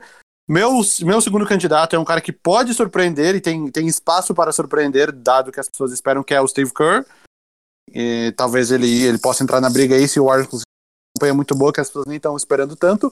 Mas o meu candidato para vencer, Nick Nurse. Fiz até um Olha barulho. Só. Fiz até um barulho aqui, ó. Por quê? As pessoas não estão não dando nada pelo Raptors, acham que o time acabou sem o Kawhi Leonard, sendo que quando o Kawhi não jogava na temporada passada, e foram 22 jogos que ele não o time manteve um desempenho parecido do que com o Kawhi Leonard, então não é que o time vai acabar sem o Kawhi Leonard. Teve a Foi perda 16 do... e 5. Então, 16, 16 e 5. 5. Foram 21, então, não 22. É. O... Eles perderam também o Danny Green, eu sei, mas eu acho que né, com a evolução do Siakam, o Kyle Lowry é um cara meio estabilizado. Ainda acho que não é agora que ele começa a decair. Brad Van Vliet vindo, vindo do banco. Serge Ibaka sempre contribuindo. Mark Gasol. Uh, a gente esquece que o Mark Gasol não jogou a temporada passada inteira, ele entrou no meio, então se ele tivesse campanha, teria sido até melhor do Toronto, eu acredito. Então eu acho que é um time que não vai cair tanto quanto as pessoas estão achando, justamente por isso, com, por ter uma grande chance de surpreender todo mundo e beliscar ali um dos top seeds no East. Eu voto no Nick Nurse do Toronto Raptors, que poderia ter sido um candidato também na temporada passada, mas enfim, a concorrência estava muito grande, tínhamos bons candidatos no ano passado. Nick Nurse, indo para o seu segundo ano né, na NBA como técnico principal. Six Man of the Year. Vai você, Vavo? Vamos lá, cadê aqui? Esse é complicado, O meu tá né? tá fora de ordem. Ó, Lou Williams é um candidato sempre. Mas eu acho que nesse novo cenário do Clippers, e até porque ele tá ficando mais velho, ele deve jogar menos minutos. Os números dele, talvez esse ano, caiam um pouco. E, e aí eu vou, eu vou, eu tô colocando ele entre os três finalistas, mas eu acho que ele não vai vencer. O Montrezl Harrell, que é um cara que, que talvez até dividisse os votos com o Williams, eu temo que talvez ele até venha a jogar alguns jogos como titular, o que talvez possa. Uh, o, a, a, previsão inicial é Zubat titular, mas a gente não sabe até onde ele vai desempenhar. Ele não vai fechar os jogos. Eu tenho certeza que nos jogos, nos jogos uh, quando os jogos forem parelhos, não vai ser o Zubats que vai fechar os jogos, vai ser o Harrell. Então, então principalmente porque o, o Kawhi Leonard ele descansa bastante. Paul George vai perder alguns jogos. Talvez para dar um punch inicial, o Harrell acabe virando um titular e é, o que talvez possa vir a desqualificar ele como um sexto homem. Uh, meu candidato é um cara que eu já tinha uh, uh, colocado no, no, ano passado. é um cara que conseguiu 17 pontos e 5 assistências no ano passado vindo do banco. E eu acho que a gente se... vai ter, a gente vai concordar no candidato. se, se ele repetir, uh, já, já coloca ele na disputa e eu acho que ele ainda tem espaço para melhorar. Que, e ele ainda é jovem, ainda tem, tem, tem tempo para evoluir, que é o Spencer DeWitt do Brooklyn Nets. Nós concordamos na escolha. Concordamos. O meu, o meu também é. Vai, termina a sua explicação, depois eu falo. Não, eu só ia colocar uma menção honrosa, que eu acho que é um cara ainda não para esse ano, mas é um cara que vai vir muito bem do banco, que é o Bogdan Bogdanovic. Eu já falei bem dele aí nos últimos episódios do Sacramento Kings, mas o que talvez venha a acontecer com o futuro. não, repente... o do Sacramento é o, Boi, é o Boyan, não é? O, não, Boyan Bogdanovic é o do, do. do que foi pro Jazz. Bogdan Bogdanovic é o sérvio. O do Jazz é o croata. O Bogdan Bogdanovic é o que jogou o, o Mundial. Aham. Que é o sérvio. Tá que é o do. Que é o do Kings. Por que isso, né, cara? Esses caras só complicam. Uh, e aí eu acho que ele não é um candidato para esse ano, por questões de número, porque ele vai dividir muitos minutos, e aí talvez no outro ano, quando ele já for um jogador melhor, talvez ele já não seja mais reserva. Então não sei se ele é um cara que possa vir a ganhar esse prêmio. Era só, por isso ele era só uma menção honrosa. Mas o meu candidato é o Spencer Dinwiddie. É, o meu também. O meu, eu acho que eu, eu acho que a, a questão das narrativas aí do, do prêmio de, de sexto homem é que Clippers o ano passado era um time que precisava mais do seu banco para permanecer nos jogos, para estar nos jogos, né? Então, eu acho que esse ano não vai ser tanto o caso. Esse ano o time, o time titular do Clippers vai ter Paul George e Kawhi Leonard, e aí essa necessidade de que o Williams faça as mágicas dele nos últimos quartos e que o Harrell é, domine o garrafão é, é muito menor. Então, de certa forma, eu acho que acaba que por conta desse novo elenco do Clippers, uh, você acaba tirando, entre aspas, o Lou Williams e o Harrell dessa disputa de, de sexto homem, né? É, então, sob esse ponto de vista, os candidatos que me agradam mais, assim, são justamente é, candidatos de times que vão precisar dessas, desse, são times que vão precisar do seu banco, né? E sob esse ponto de vista, quer dizer, o Nets é um time que vai precisar muito do, do banco, porque o Duran ainda não voltou, porque o Kyrie precisa descansar eventualmente, né? Então, o Jim, o Jim é um cara fundamental para as pretensões do Nets, e aí eu acho que isso torna ele favorito ao prêmio de, de, de melhor sexto homem.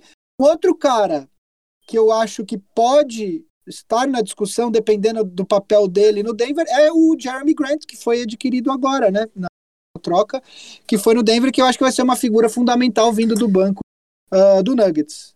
Ah, esquecemos de um cara. Esquecemos Quem? de um cara que voltou a ser um sexto homem. Harry Gordon. Harry Gordon. É, eu esqueci é dele completamente quando eu fiz a lista.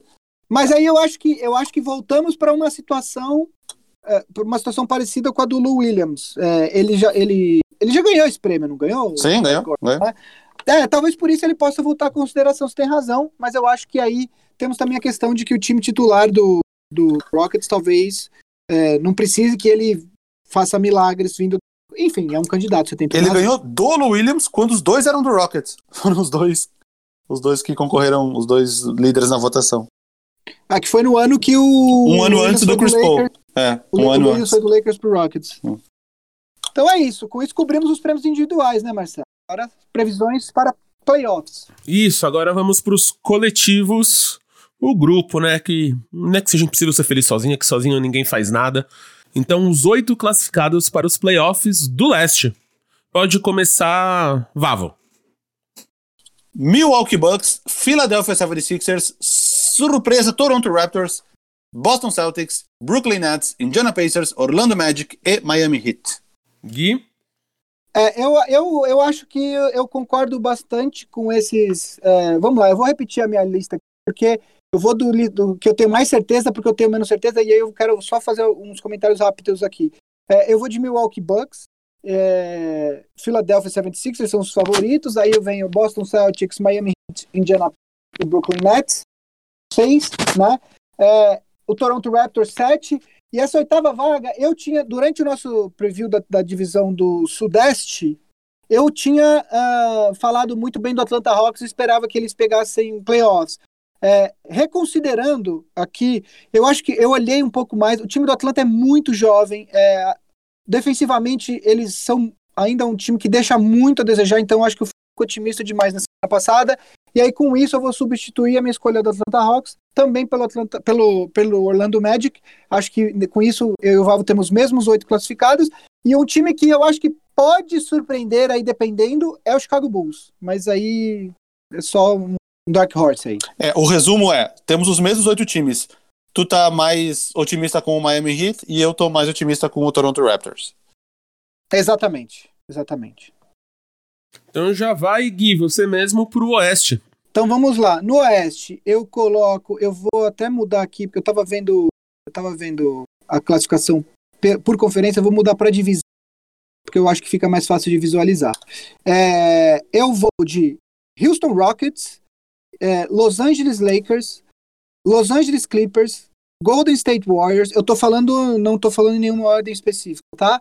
Utah Jazz, uh, Denver Nuggets, Portland Trail Blazers.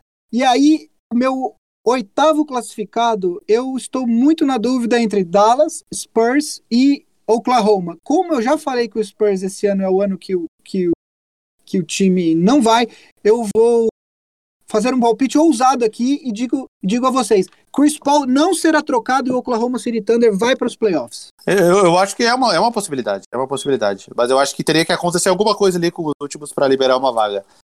Meus oito. Primeiro. Você já falou várias vezes os oito, né? Tipo, ao longo desses. É, é, é, deu, deu, já foi. Procurei no outro episódio, já era. Pronto. Não, não, é, ah, pra, pra, quem não sabe, para quem não sabe, os oito do Vavo são os oito que foram ano passado com o Lakers no lugar do Thunder, né? É, precisa falar ordem?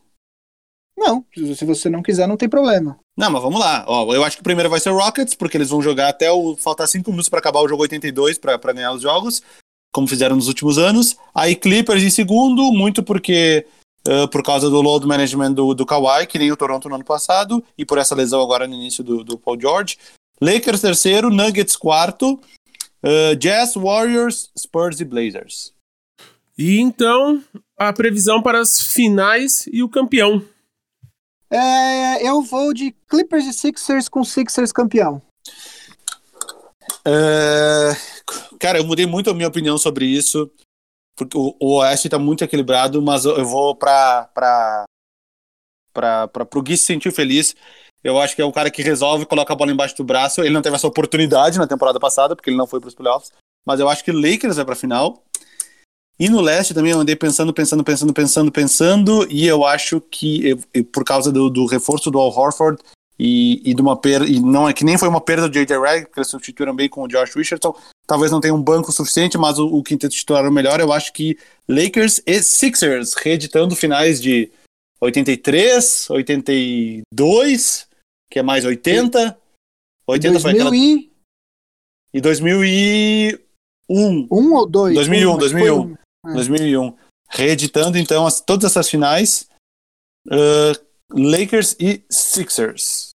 Então é isso.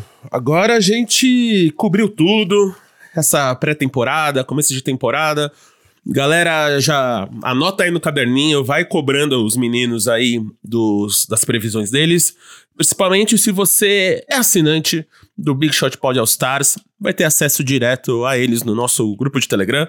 Então, assina aí o Big Shot Pod All Stars e anota os palpites.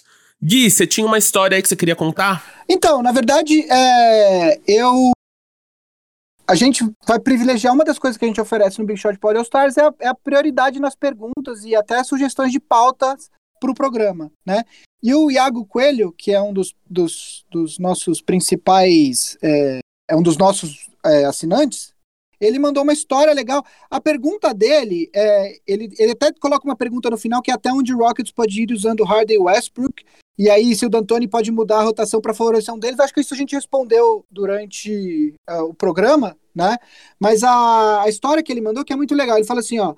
Minha história de superação de uma lesão séria envolve vocês indiretamente. Em janeiro de 2018, jogando futebol na praia, acabei caindo por cima da perna de um amigo meu e torci o tornozelo.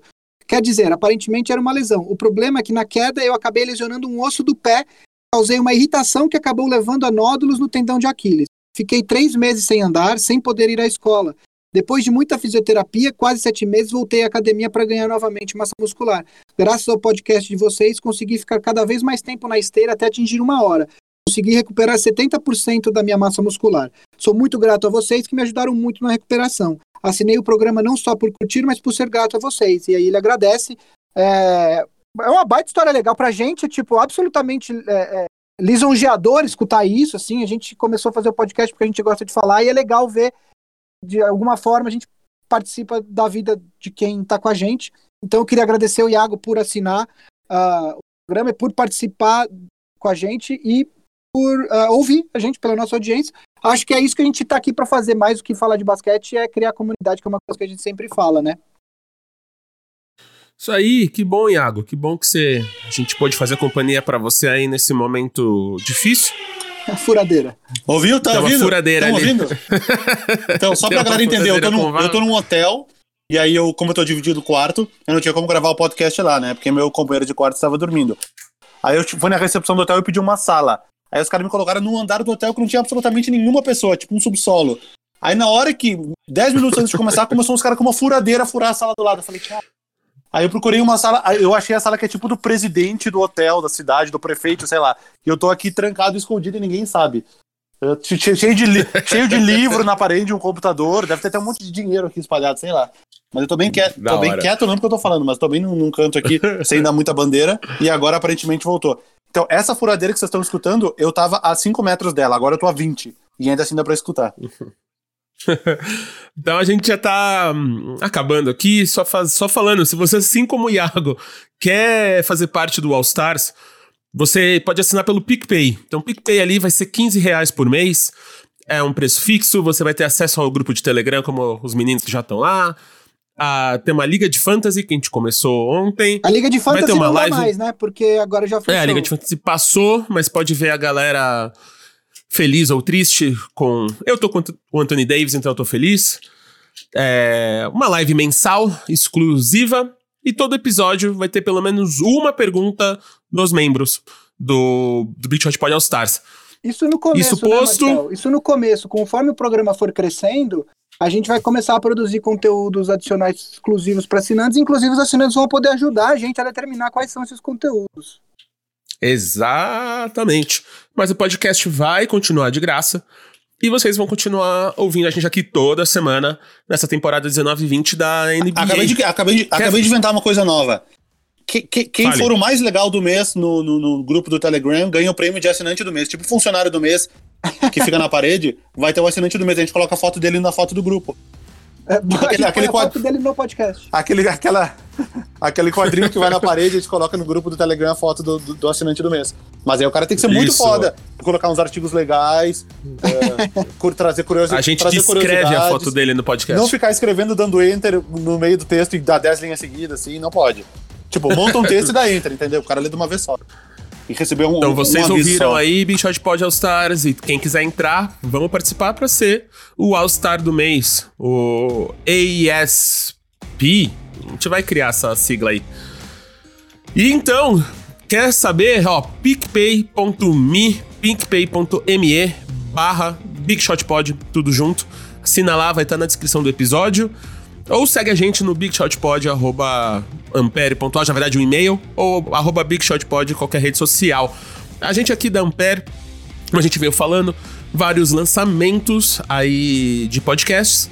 Se você é motorista de, de aplicativo, principalmente motorista da 99 Táxi, a gente está fazendo um podcast para 99 Táxi chamado Papo de Motora. Entra lá no, em qualquer lugar onde você ouve podcast, está bem legal, assuntos bem interessantes para você aumentar os seus ganhos, para você entender, para você ser um motorista melhor. E eu e o Alexandre Marão, nosso produtor, com a produção do Gui, a gente está fazendo o primeiro podcast da HBO Brasil, que é o podcast da série Watchmen. Então a gente tá. Acabou o episódio todo domingo. A gente entra no, com o podcast no ar explicando ali os easter eggs, falando mais do episódio, indo bem profundo nas questões que o Damon Lindelof tá colocando ali. E vai ter mais estreias aí logo mais, semana que vem. Mas essas são duas estreias bem legais. E lembrando que a gente é da família Ampere de podcast, já tem o Boa Noite Internet, o Já Clássico, Família Feminista, o Zing. A gente é produzido pelo Cris Dias Alexandre Maron, editado pelo Guido Guilherme Dornelles. A gente é uma produção da Ampere. Então a gente se vê aí semana que vem falando já de jogos, perguntas e descrevendo talvez o primeiro Big Shot Pod All Stars do mês. Vai ser da hora. Meninos, a gente se vê semana que vem. Vavo, boa viagem. Parabéns aí de novo pelo prêmio Valeu. que você ganhou na festa da música. Gui, a gente se vê amanhã. E se fala daqui 10 minutos. Até mais. Valeu. Abraço.